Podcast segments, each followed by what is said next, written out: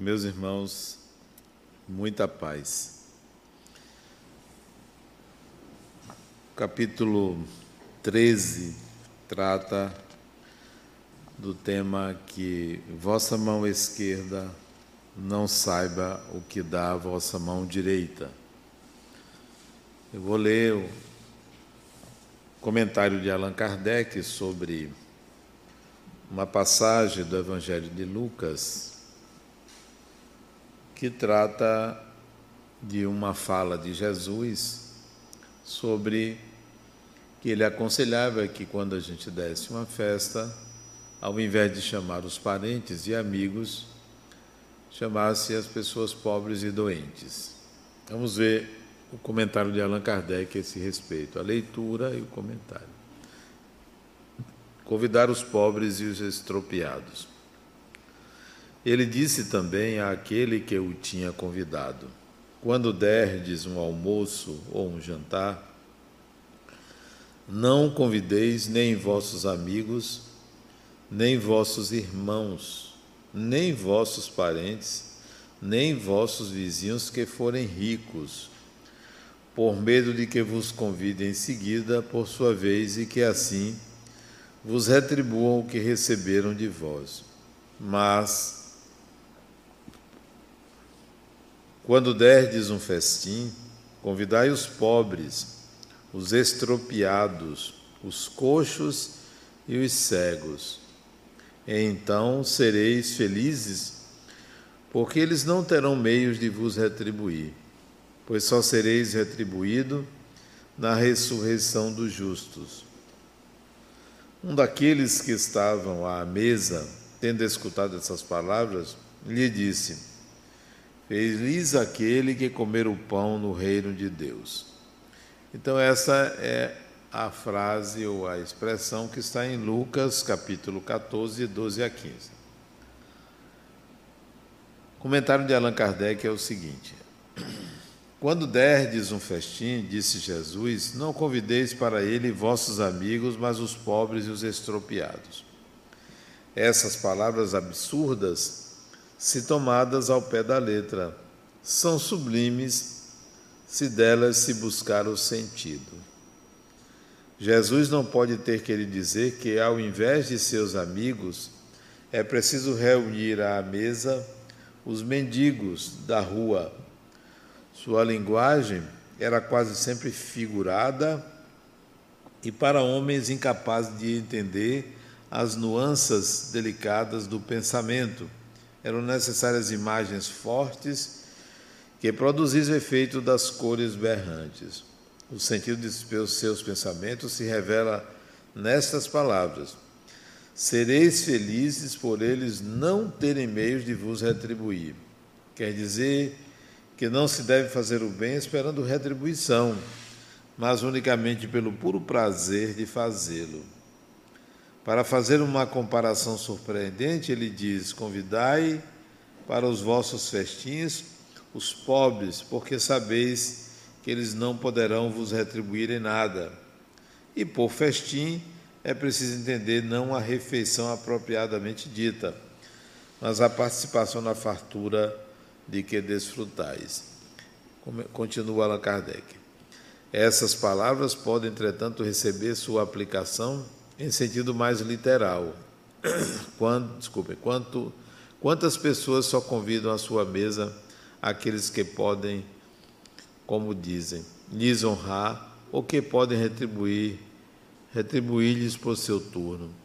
Outras, ao contrário, encontram satisfação em receber seus parentes ou amigos menos afortunados. Ora, quem não os tem entre os seus? É uma forma de prestar um grande serviço discretamente. Sem recrutar os cegos estropiados, praticam a máxima de Jesus, se o fazem por benevolência sem ostentação, e se sabem disfarçar o benefício com a sincera cordialidade.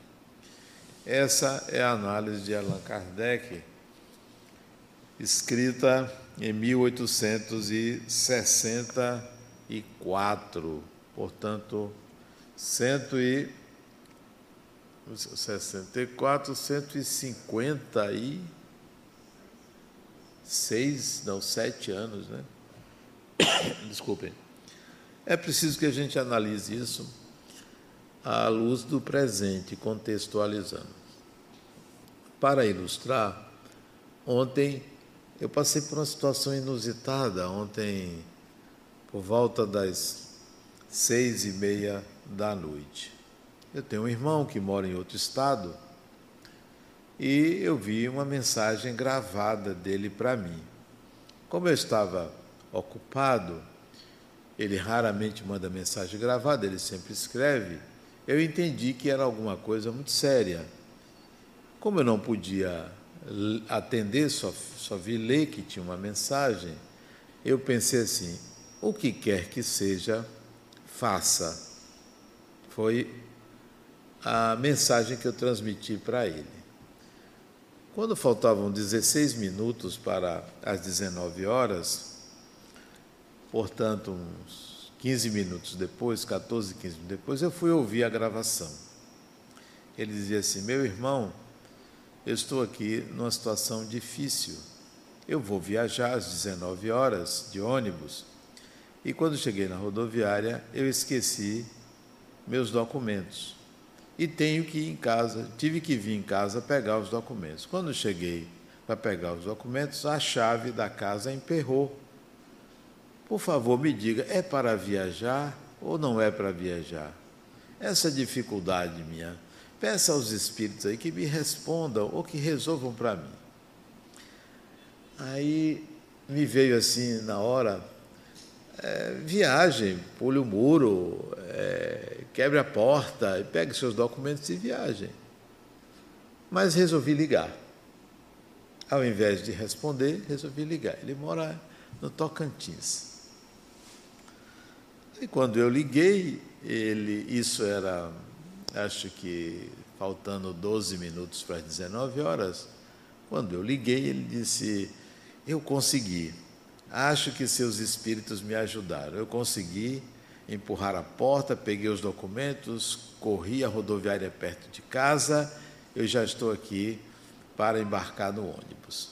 Que bom, boa viagem. Ele ia para Brasília. Boa viagem, vá com Deus. Aí eu fiquei pensando nessa história simples, né? alguém recorrer aos espíritos para resolver é, se deveria viajar ou não deveria viajar, se aquilo seria um aviso para ele não viajar. Se eh, porque o desespero dele seria acontecer algum acidente e por isso a, a, a chave emperrou para ele não passar por isso. Um raciocínio muito pueril. Não é desta forma que se evita um acontecimento. Se você quer evitar um acontecimento, aprenda a manejar o destino e não simplesmente a ligar para superstições. Se você quer viajar, viaje. Né? Se você não tem que desencarnar, não vai desencarnar. Não tem que estar recorrendo aos espíritos. Mas eu não quis dizer isso a ele. Oportunamente, eu vou conversar com ele sobre essas situações, que ele busque sempre o bom senso, né? a premência das coisas, a necessidade de fazer as coisas e não simplesmente se guiar por superstições. E também ele evitar ocupar os espíritos com respostas que ele mesmo deve obter e que, se ele tiver dúvida, que ele arrisque, que ele faça uma escolha e arrisque, né? mas que sempre busque é, não se intimidar com esses avisos. Né? Em geral, os espíritos não procuram evitar que nós passemos pelos nossos desafios, né? porque as dificuldades são desafios que geram aprendizagem, que a gente não deve é, se intimidar. Mas isso vai ser uma conversa é, oportuna futuramente. Vale sempre que a gente entenda que questões simples da nossa vida merecem soluções simples. Soluções complexas só merecem situações complexas. Então, não devemos é, é, transformar uma situação simples em uma tragédia, em algo é, extremamente complicado, né?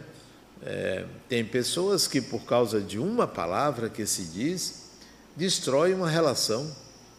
Por causa de um fato, acabam com uma família. Não me refiro a, a fatos graves, nem falas é, tóxicas ou, ou, ou agressivas. Uma palavra não bem colocada, uma expressão, acabam transformando o momento numa tragédia. É aí onde eu entro nessa lição. É claro que se você vai dar uma festa, você não vai convidar os pobres estopeados, a não ser que essa seja a sua exclusiva intenção. Mesmo assim, você vai, como diz Allan Kardec, você vai chamar alguém para te ajudar, um amigo, um, um parente, a família. Mas a, a, o que, que nós fazemos hoje?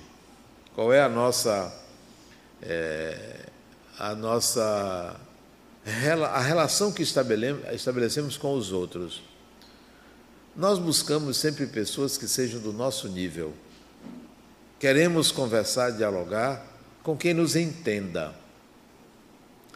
E a lição aqui é, na realidade, um convite a você se relacionar, é, estabelecer contato, acolher pessoas independentemente da sua condição, independentemente do seu intelecto. Porque se você ficar, ou se o espírito ficar querendo apenas estabelecer relações com seus pares, intramuros, com pessoas que têm um intelecto é, avantajado, que têm um conhecimento profundo, você se distancia da sua essência porque você passa a transitar numa esfera psíquica, mental, é, extremamente superior em relação aos outros. E, em geral, quando nós contactamos, estabelecemos relações com pessoas mais pobres, com pessoas incultas, com pessoas que estão numa condição de miséria, a gente se mostra superior. Olha o que é que nós fazemos. Olhamos para a pobreza material e queremos diminuir a pobreza material dando uma cesta básica, dando um cobertor, dando algo que venha retirar a pessoa momentaneamente daquela situação. Isso está errado? Não, isso não está errado. Você está querendo diminuir a fome do outro. Mas em que lugar você se coloca? Um lugar superior. Não é uma relação de igualdade quando você tenta resolver isso. Agora, se você sentasse com a pessoa que você deu a cesta básica, que você deu o cobertor, que você ajudou materialmente, para um diálogo pessoa a pessoa, aí é diferente. Aí você está sentando com os pobres e expropriados.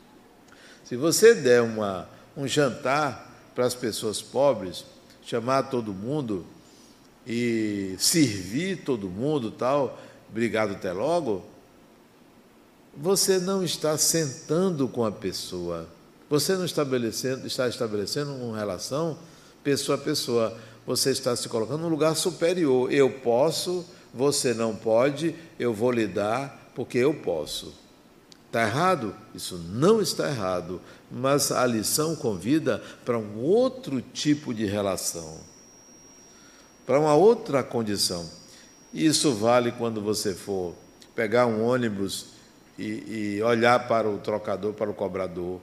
Isso vale para quando você for a um shopping e numa loja olhar para a balconista, para a menina que está vendendo lá. Isso vale quando você olhar para um motorista de ônibus, para um policial, para qualquer pessoa. A relação não pode ser uma relação de superioridade. É uma relação pessoa a pessoa, uma relação de alteridade. Mas, em geral, nós não fazemos isso que é exposto aqui metaforicamente. Nos, nos colocamos geralmente numa posição de defesa, numa posição de medo em relação ao outro, ou de superioridade em relação ao outro, por quê? Porque eu estou pagando. Como se o pagamento estabelecesse uma relação de superioridade. Você paga pelo serviço, mas não pela pessoa. Não é a pessoa que você está pagando, você está pagando pelo serviço. Analise o serviço e dialogue com a pessoa. Não é a ela que você está pagando, é ao serviço por ela que é, por ela prestado, mesmo que seja um serviço prestado por um autônomo, você está pagando pelo serviço, você não está pagando a pessoa. É, a semana, a semana passada, essa semana, na terça-feira, uma pessoa foi instalar um, uma máquina lá na minha casa, né? E eu tive que acompanhá-lo, né? Estava disponível, tive que acompanhá-lo. E a certa altura, eu ofereci um cafezinho a ele. Ele não quis. Se você quer uma água, ele não quis. Se quer um suco, ele não, ele não quis. Quando ele terminou o serviço, foi durou uma hora mais ou menos, eu ofereci novamente tudo isso e ele não quis. E eu notei que ele não quis, porque acho que ele, ele é de uma empresa, ele foi treinado a recusar. Ele foi treinado a recusar. Porque, talvez se fosse autônomo ele aceitasse. Ele foi treinado a recusar. Ele não aceitou. Mesmo terminando o serviço suado, ele não aceitou um copo de água. Então, a relação ali não poderia ser uma relação pessoa a pessoa, porque ele estava investido do lugar de uma empresa que não deve aceitar. Também tem a pandemia, ele estava de máscara, de máscara, talvez a restrição não tenha sido porque ele foi treinado, mas porque ele tivesse receio de pegar num copo ou tirar a máscara. Então, com máscara, por essa razão ou pela outra, não poderia haver uma relação pessoa a pessoa. Mas nesse caso, as circunstâncias são aceitáveis, não dá para ser uma relação pessoa a pessoa. Mas quantas outras vezes nós poderíamos ter uma relação pessoa a pessoa e nos mantivemos distante do outro? Aqui vem a lição. Nos colocamos distante do outro porque não queremos intimidade, porque talvez o outro não saiba nem conversar, porque talvez o outro não tenha é, a maturidade, o conhecimento para conversar comigo. Olha, você aprende conversando com qualquer pessoa. Não advogo aquelas pessoas, não, eu aprendo mais conversando com os humildes do que com os orgulhosos. Você está sendo orgulhoso ao pensar assim. Os orgulhosos são pessoas, são seres humanos. Ou se você não aprende com os orgulhosos, é porque você bate de frente com o seu orgulho, você não gosta do orgulhoso. Ora, por que não? Se é uma pessoa. Então eu só vou me relacionar com os mais humildes. E recentemente, conversando com um amigo meu lá do Rio de Janeiro, via telefone, ele me dizendo, Adenal, eu me dou muito melhor. Ele trabalha numa empresa num escritório de advocacia muito grande, ele disse, eu me dou muito melhor com os serventes do que com os advogados. Ele disse, eu disse para ele na hora, dá para ver o tamanho da sua arrogância. Porque é muito fácil você olhar para baixo, porque ele olha para você para cima. Então é fácil você estar na mesma posição dos advogados que você critica. Por que não ter uma relação de igualdade?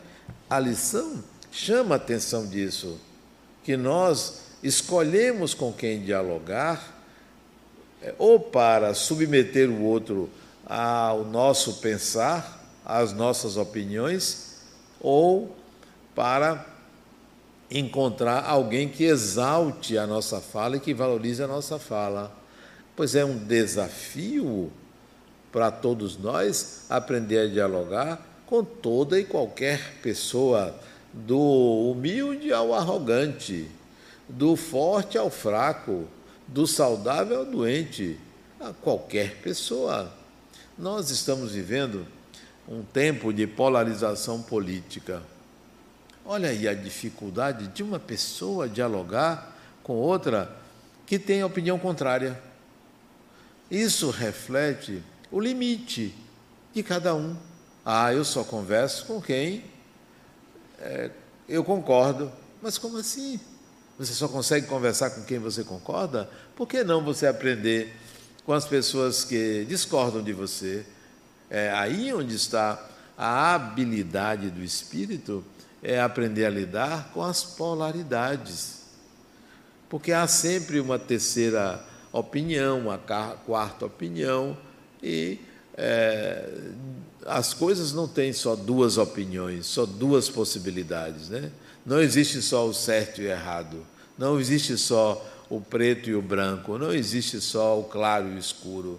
Então, existem nuances que nós precisamos aprender dialogando com todas as possibilidades. O convidar os pobres e estropiados é um convite ao espírito para poder transitar em qualquer esfera de saber, de conhecimento, de vibração, de moralidade. É preciso aprender a conviver com esses opostos, com essas dificuldades, e não apenas ser seletivo na conversa, no contato, né? no, no diálogo. Né? É, uma vez eu me vi numa situação interessante que eu estava com um amigo, eu estava dando carona a ele, né? Ele já desencarnou. Ele era procurador do Ministério Público, uma autoridade, e era muito meu amigo, eu dei uma carona a ele e deixei ele no local de trabalho dele. Nós saímos de um evento, eu estava de carro, eu tinha um Fusquinha, um Fusquinha verde, musgo, né?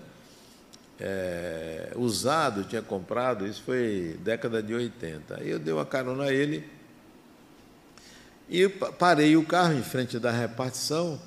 E na hora que eu parei, que ele ia saltar, ele conversou um pouco comigo assim, e o carro que estava atrás buzinou muito alto. Mas tinha como ele passar do lado esquerdo do meu carro. Mas ele estava incomodado porque eu estava parado ali, naquele local, né? Ele queria que eu saísse, só que eu não vi que era uma viatura policial. O policial não gostou de estar parado naquele local. E buzinou muito alto. Eu fiquei agoniado porque eu queria que meu amigo saltasse do carro, mas ele ele queria conversar. E eu, agoniado, olhando para trás, vi as luzes da, da, da, polícia, era de dia, uma tarde, né? Até que eu não aguentei, quando eu ia dizer ele, poxa, está tá difícil, eu preciso sair daqui. O policial já estava com a metralhadora na porta do meu carro, né? Eu ali, entre uma metralhadora de verdade e a metralhadora da fala dele, eu fiquei numa situação, aí ele tirou um distintivo e mostrou para o policial. O policial bateu continência, voltou para a viatura e saiu, foi embora. Que constrangimento essa situação para mim. Muito constrangedora. O que valeu foi o argumento da autoridade. De fato, eu não estava errado naquele local. Eu não estava. Eu não estava. Eu não estacionei o carro eu parei para uma pessoa saltar, né? mas o policial interpretou de outra forma. Mas talvez eu devesse ter saído dali. E talvez o amigo devesse ter um pouco de discernimento para entender que ele colocou, me colocou numa situação difícil. Né? Mas eu fiquei pensando assim: eu não podia explicar ao policial, eu não podia explicar ele, são dois opostos, duas autoridades é, dois, duas situações conflitantes, né? entre a autoridade de uma e autoridade de outro, eu estava ali no meio. Resultado, eu não pude dizer nada a ele nem ao outro, porque quando você não pode falar, quando você não pode se expressar, você engole e é ruim, faz mal engolir, faz muito mal. É, não dizer ou explodir se assemelham a explosão é uma agressão ao outro, não dizer uma agressão a você. Nós temos que aprender a, a falar, aprender a dialogar, a transitar nos vários níveis de entendimento do outro. Então, se eu não consigo falar alguém com quem eu convivo, uma coisa que está me incomodando, isso vai sair de uma maneira inadequada isso vai resvalar para um relacionamento mais difícil, porque eu não tive a habilidade de dialogar. Convidar os pobres e os estropiados é para você aprender a dialogar com pessoas que não lhe entendem, que estão num nível diferente do seu, que têm dificuldade de compreensão, que têm suas razões. Mas nós estamos olhando mais para as nossas razões. Eu tenho razão, o outro não tem razão. Ou eu brigo ou eu engulo. Duas opções inadequadas. Eu preciso conversar. Mas eu preciso me preparar para conversar. Essa fala de Jesus sobre não chamar os parentes e amigos significa você pensar assim: eu preciso aprender a conversar. Eu não vou me valer dos meus, somente dos meus argumentos. São os amigos e parentes. Toda a base do meu pensamento eu vou usar contra aquela pessoa que eu vou falar o que me incomodou. Ora, eu não estou é, aceitando os argumentos do outro pobres e estropiados são os argumentos do outro. Eu não estou levando em consideração, porque eu estou afirmando em cima da minha verdade. Não vai haver diálogo, vai haver explosão. Ou vou me calar de novo. O convite do Evangelho é um convite para aprendermos a dialogar com pessoas de níveis diferentes, a expressar o que sentimos de uma forma equilibrada. Não é daquela maneira que você se olha, eu vou me calar para evitar briga. Péssima ideia. Eu não vou dizer nada para evitar briga. Ou então, o que vem na minha cabeça eu falo. É a mesma coisa. Por quê? Só pode ter briga?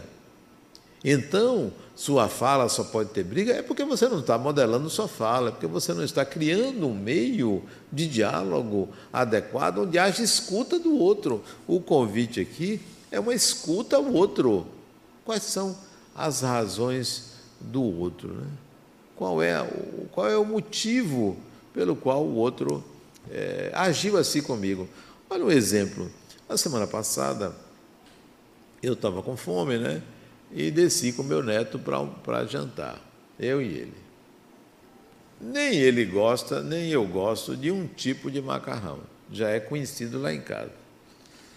Quando descemos, né, ou a comida que tinha era o malfadado macarrão. Poxa, não é possível. Mas o que, que eu vou fazer? Estou com fome, só tem essa comida, né? Não tinha outra pronta.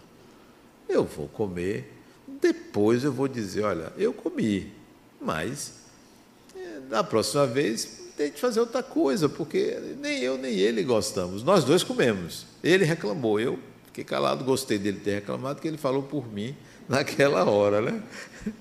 Aí depois eu converso com minha esposa e disse, olha, você sabe que eu não gosto desse macarrão, mas você botou, quem que houve?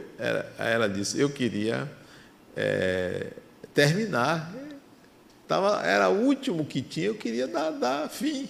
Né? E você foi escolhido para isso. Está certo, tudo bem. Então eu sou a cobaia, né? Então ela justificou, eu aceitei a justificativa dela, porque tinha que dar, o negócio estava indo para o prazo de indo é, fora do prazo de validade. No dia seguinte ou dois dias depois, estaria fora do prazo de validade, aí alguém teve que comer, eu fui escolhido um, um acontecimento bobo, sem grandes relevâncias, não era por isso que eu iria brigar, ou reclamar, ou me indispor. Né? Mas, para minha surpresa, o que é que aconteceu? Isso foi a semana passada. De lá para cá, eu estou sendo muito melhor servido. Olha, vocês não queiram saber o, o, os preparos. Eu, o que foi isso? Certamente foi pela forma com que eu falei, certamente. Em ter aceito o argumento do outro, em ter encontrado o momento adequado. Olha, esse acontecimento é um acontecimento bobo, não, não gerou tensão, não gerou problema nenhum. É claro que eu iria comer, né? Não é assim intragável, porque se fosse cebola, eu não comeria. Cebola é comida de espírito atrasado. Não, não, não comeria de jeito nenhum. Pessoa, por que, que as pessoas gostam de cebola? Porque no umbral tinha cebola. Vieram de lá, estão acostumados com o paladar, e aí comer cebola. Se fosse cebola, eu não comeria. Não, não, não me bote nesse experimento, porque isso é comida de espírito atrasado. Mas era um, um macarrãozinho lá, um fuzile, que eu acho meio insosso. Então, pela maneira como eu falei, a resposta veio de uma forma muito positiva, né? Até coisas que eu gostava e que não aparecia lá em casa, passaram, passou a aparecer. Olha, porque lá o negócio é quase militar, né? Ou eu como o que ela gosta, eu não como. Então, é mais ou menos assim mesmo, é mais ou menos assim, não é sempre assim, mas é mais ou menos assim. Então, o convite aos pobres é assim: tente entender o outro, tente ter empatia, tente se colocar no contraditório. Nós não estamos acostumados a aceitar, a lidar com o contraditório. Nós colocamos o contraditório numa posição de inferioridade. Eu tenho razão, você não tem razão. É assim que nós nos colocamos nas nossas relações, sobretudo nas relações eventuais. Nas relações eventuais. Já protagonizei há muitos anos atrás discussão entre cliente e vendedora, onde a vendedora foi humilhada, porque ela queria empurrar uma roupa para o cliente. É natural, vive de comissão, né? Ela, a senhora podia escolher essa aqui, podia escolher essa aqui, e a mulher queria uma determinada coisa, e a mina ficou insistindo, insistindo, a mulher soltou uma expressão é, de baixa espiritualidade, para ser bem caridoso com ela. Uma expressão de baixa superioridade. Aquilo foi um constrangimento, a menina chorou e a, a, a mulher foi embora. A, a cliente foi embora, né? eu estava na loja. Estava sentado esperando alguém comprar, porque tem comigo um negócio interessante. Eu vou no shopping, eu procuro uma coisa para eu comprar, eu não acho. Nada me interessa Olha que coisa impressionante. Eu quero comprar uma coisa. Primeiro, eu não sei comprar roupa, né? Eu sou muito pouco exigente com roupa e eu não sei comprar. Então, eu não sei comprar nada, né? É, nada me interessa. Eu quero comprar uma joia. Meu corpo não aceita joia, né? nem relógio, nem anel, nada, porque dá, dá uma coceira muito grande se eu usar qualquer coisa no corpo. Né? Recentemente até cinto eu tirei porque me incomoda. Né? Então, eu quero comprar uma coisa, eu, eu não, não tenho, não, nada me, me aparece assim como uma coisa para eu comprar. Então eu estava sentada aguardando, acho que foi uma filha minha comprar alguma coisa e vi essa cena. O que é isso? A dificuldade do contraditório, a não empatia, a não olhar, olhar o que, que o outro quer, qual é o interesse do outro. A maioria das pessoas quer se autoafirmar a grande maioria. Você quer se autoafirmar perante sua mulher, perante seu marido, perante seu filho, sua filha, ou quem quer que seja, você quer se autoafirmar. Todo mundo quer ter razão, todo mundo quer ser valorizado, e aí esquece que precisa eh, estar no lugar do outro. Aí você se pergunta, mas quem é que vai olhar para mim? Isso se chama complexo do órfão. Autopiedade. Ah, ninguém olha para mim como se fosse uma obrigação as pessoas serem assim. Seja você, é como a lição diz aqui, não espere do outro retribuição. Zero. Eu não espero de ninguém que tenha educação comigo. Educação é coisa espontânea. Se não tem, é porque não tem para dar. Não espere, não crie expectativa quanto ao que vem do outro para você. Entenda que quem lhe agride tem uma ferida. Tem uma ferida. Todo agressor tem uma ferida. Quando você agride uma pessoa, você tem uma ferida. Que ferida é essa? Dificuldade de aceitar o que se opõe a você. Dificuldade de aceitar a sua incapacidade, incompetência, inapetência, inabilidade. É tudo isso que vem do agressor. Não encontrou a via mais sábia para é, resolver uma situação, resolver um problema. Então, o convite é você aprender a dialogar, a encontrar um meio de falar as coisas. E se você é, guarda isso, você é, é, não encontra é, expressão da sua natureza, da sua essência, e aí a coisa vai, vai sair ruim para você. Também vivi uma outra situação essa semana muito interessante, muito interessante. Nós criamos expectativas em relação ao outro. A gente atribui às pessoas um poder sobre nós mesmos. Você acha que é aquela pessoa que vai resolver seu problema. Você acha que é aquele indivíduo é que tem que é, tirar você da condição em que você se encontra. Você acha que tem que ser da maneira que você quer que as coisas aconteçam. E nem sempre é assim. Por que nem sempre é assim? Porque o poder de conquistar as coisas é pessoal. Se você me procura para resolver um problema seu e o problema for resolvido, você acha que foi eu que resolvi. Na realidade, você é que foi capaz de mobilizar recursos externos para resolver o seu problema. Quem resolveu foi você. Eu tenho uma paciente que ela disse, Adenal, fale isso em palestra. E então eu estou movido pelo desejo dela. Né? Eu aí estava atendendo problema sério, difícil da vida dela, com marido, com filho, com trabalho, tudo dando errado. Assim, já ansiosa demais, disposta a fazer qualquer coisa para sair daquela situação, uma situação séria. Aí eu disse assim, criatura, tudo se resolve. Porque ela já estava se culpando e culpando quem? O marido. Os maridos, eles são assim, o saco de pancada. Tudo que for problema são eles. Eles são responsáveis por resolver, porque foram eles que causaram. E eu disse: olha, não tem culpado, seu marido não é culpado, você não é culpada. As coisas vão se resolver. Isso foi um convite da vida.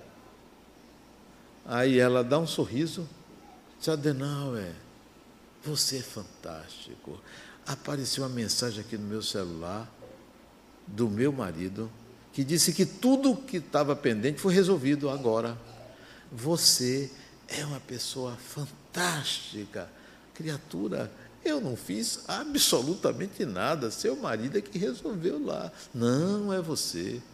É você? Foi essa consulta? Ele disse, então você devia pagar mais caro, né? devia pagar mais caro, né? Tá barato. Não, que maravilha. Eu vou no seu centro para lhe agradecer. Criatura, não foi eu. Seu, não foi seu marido que mandou a mensagem? É ele que resolveu, de fato, foi ele que resolveu. Mas ela. E ela teve aqui, quinta-feira, ela e o marido. Disse, Adenal, é fantástico o que aconteceu é, ontem, foi na quarta.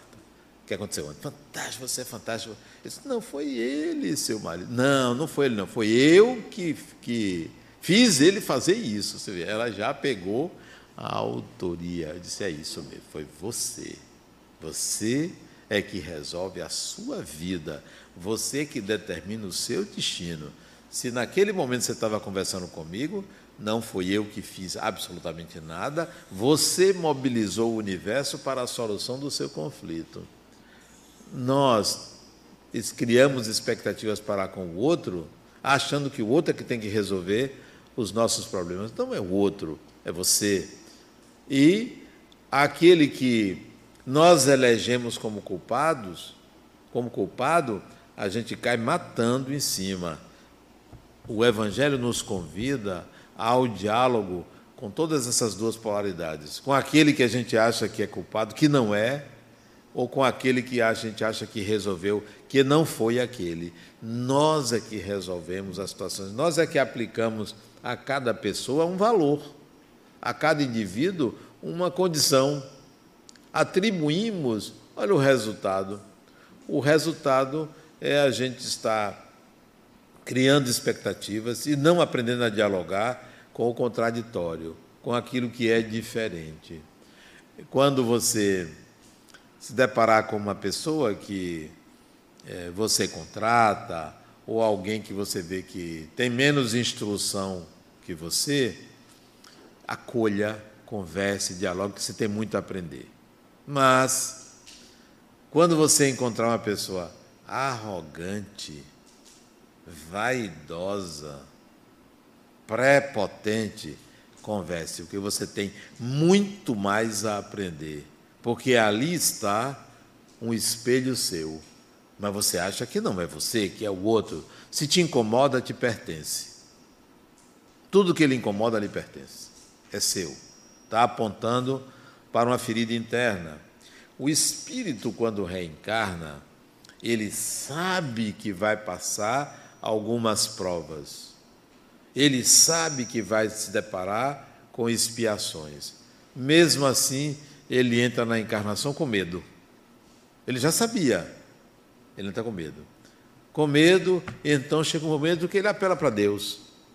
Deus resolva, Deus me proteja, Deus me acuda, Deus opere um milagre. Criatura, você já não sabia que você ia lidar com isso?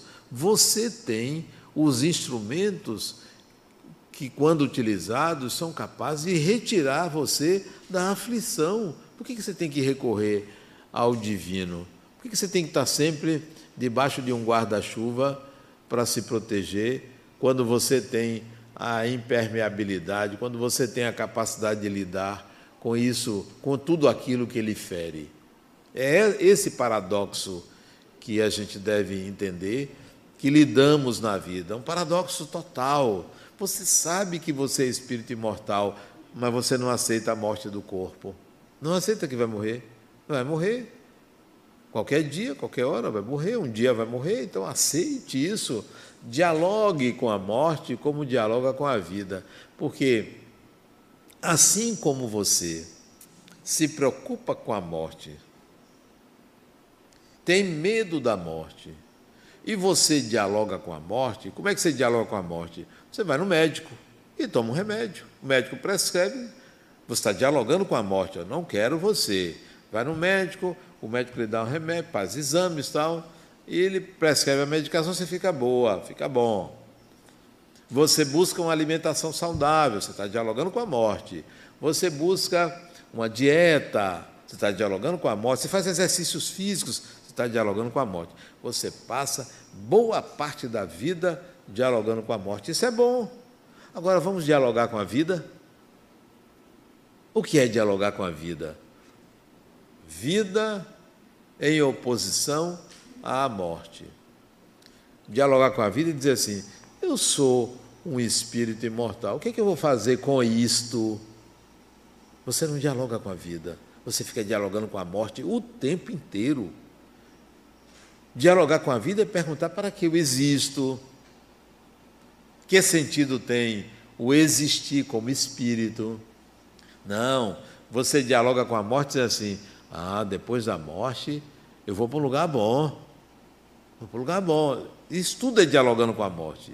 Até chantageando. Não, mas eu faço caridade. Eu, eu ajudo lá no centro, eu dou passe. Eu faço palestras. Grande coisa. Está fazendo por você, criatura. Isso não vai garantir a você um melhor lugar depois da morte. Depois da morte você vai estar onde você está hoje, com o mesmo tipo de pensamento. Essa é a questão. A questão é dialogar com a vida. Para quê? Como? Quando? Que sentido tem? Qual é a minha designação pessoal? Enquanto dialoga naturalmente com a morte. Você tem que dialogar com a vida para encontrar sentido e significado em existir, em ser quem você é porque senão você não convida os pobres e estropiados. Você só convida os amigos, você só está lidando com a morte, você não lida com a vida. O grande dilema do espírito é a eternidade. O que, é eu faço com a eternidade? Antigamente se pensava que você ia para o lado direito de Deus. Tinha tanta gente do lado direito de Deus que não cabia mais. E o lado esquerdo? Então, não é essa a questão para onde você vai depois da, da morte do corpo físico. É o que você faz do viver. Este viver, o próximo viver, todas as vezes que você for viver. Essa é a questão. Para quê? Para estar sempre com medo da morte, se você dialoga tanto, não era para ter medo, era para aceitar, para entender, para compreender com um mecanismo natural de integração de habilidades de um personagem. Dialogue com a vida. O convite do Evangelho é para que esse diálogo seja permanente. Eu dialogo com a vida. O que é que eu tenho que aprender com esta experiência, com esta pessoa, com aquela pessoa? Porque o, o centro da sua vida é você e tem que ser você. Agora, você não é o melhor, você não é o máximo, você é o centro da sua vida, mas não deve ser o centro da vida do, do outro. Então, é, aprenda a transitar nos vários níveis de intenções e interesses das pessoas, porque você tem muito a aprender com todas as polaridades. Ok? Muita paz para vocês.